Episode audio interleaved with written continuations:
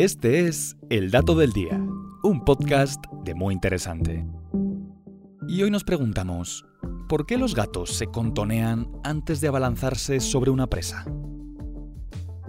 Los movimientos de los felinos son quizás los más interesantes y elegantes de todo el reino animal. Seguro te has dado cuenta de que antes de lanzarse al ataque, tu mascota suele menear el trasero. Este contoneo dura solo unos momentos, mientras el gato agacha su parte trasera antes de atacar a su objetivo, ya sea otro animal, un juguete o tus pies bajo la cobija. Todavía no existen estudios serios sobre esta conducta, pero un experto en locomoción animal llamado John Hutchinson ha podido dar algunas pistas y respuestas sobre este peculiar movimiento. De acuerdo con Hutchinson, este acto de presionar las patas traseras contra el suelo podría ayudar a los felinos a ganar una tracción extra a la hora de impulsarse hacia adelante y saltar. Pero también podría tener un papel sensorial más importante. El meneo contribuye a las funciones cerebrales de los meninos para obtener conciencia de su entorno, su posición y su movimiento. De esta manera, los músculos están listos para esos rápidos comandos neuronales necesarios para dar el salto.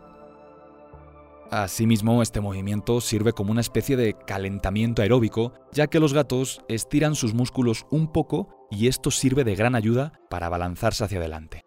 Aunque tampoco puede excluirse la posibilidad de que todo esto sea solo una mera forma de diversión para los meninos, pues cazar una presa siempre les emociona. Este comportamiento no es exclusivo de los gatos domésticos. Los felinos salvajes, como leones, tigres y jaguares, también se menean antes de atacar.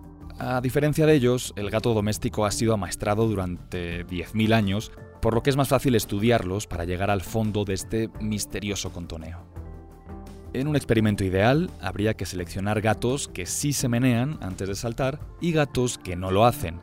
De esta forma, los científicos podrían determinar qué efecto tiene este movimiento o su ausencia en la calidad del salto. Por lo pronto, puedes seguir admirando a tu gatito mientras se prepara antes de atacar y ojalá nunca veas ese mismo movimiento proveniente de un felino mucho más grande. Y este fue el dato del día. No olvides seguir todos nuestros contenidos en muyinteresante.com.mx. Hasta la próxima.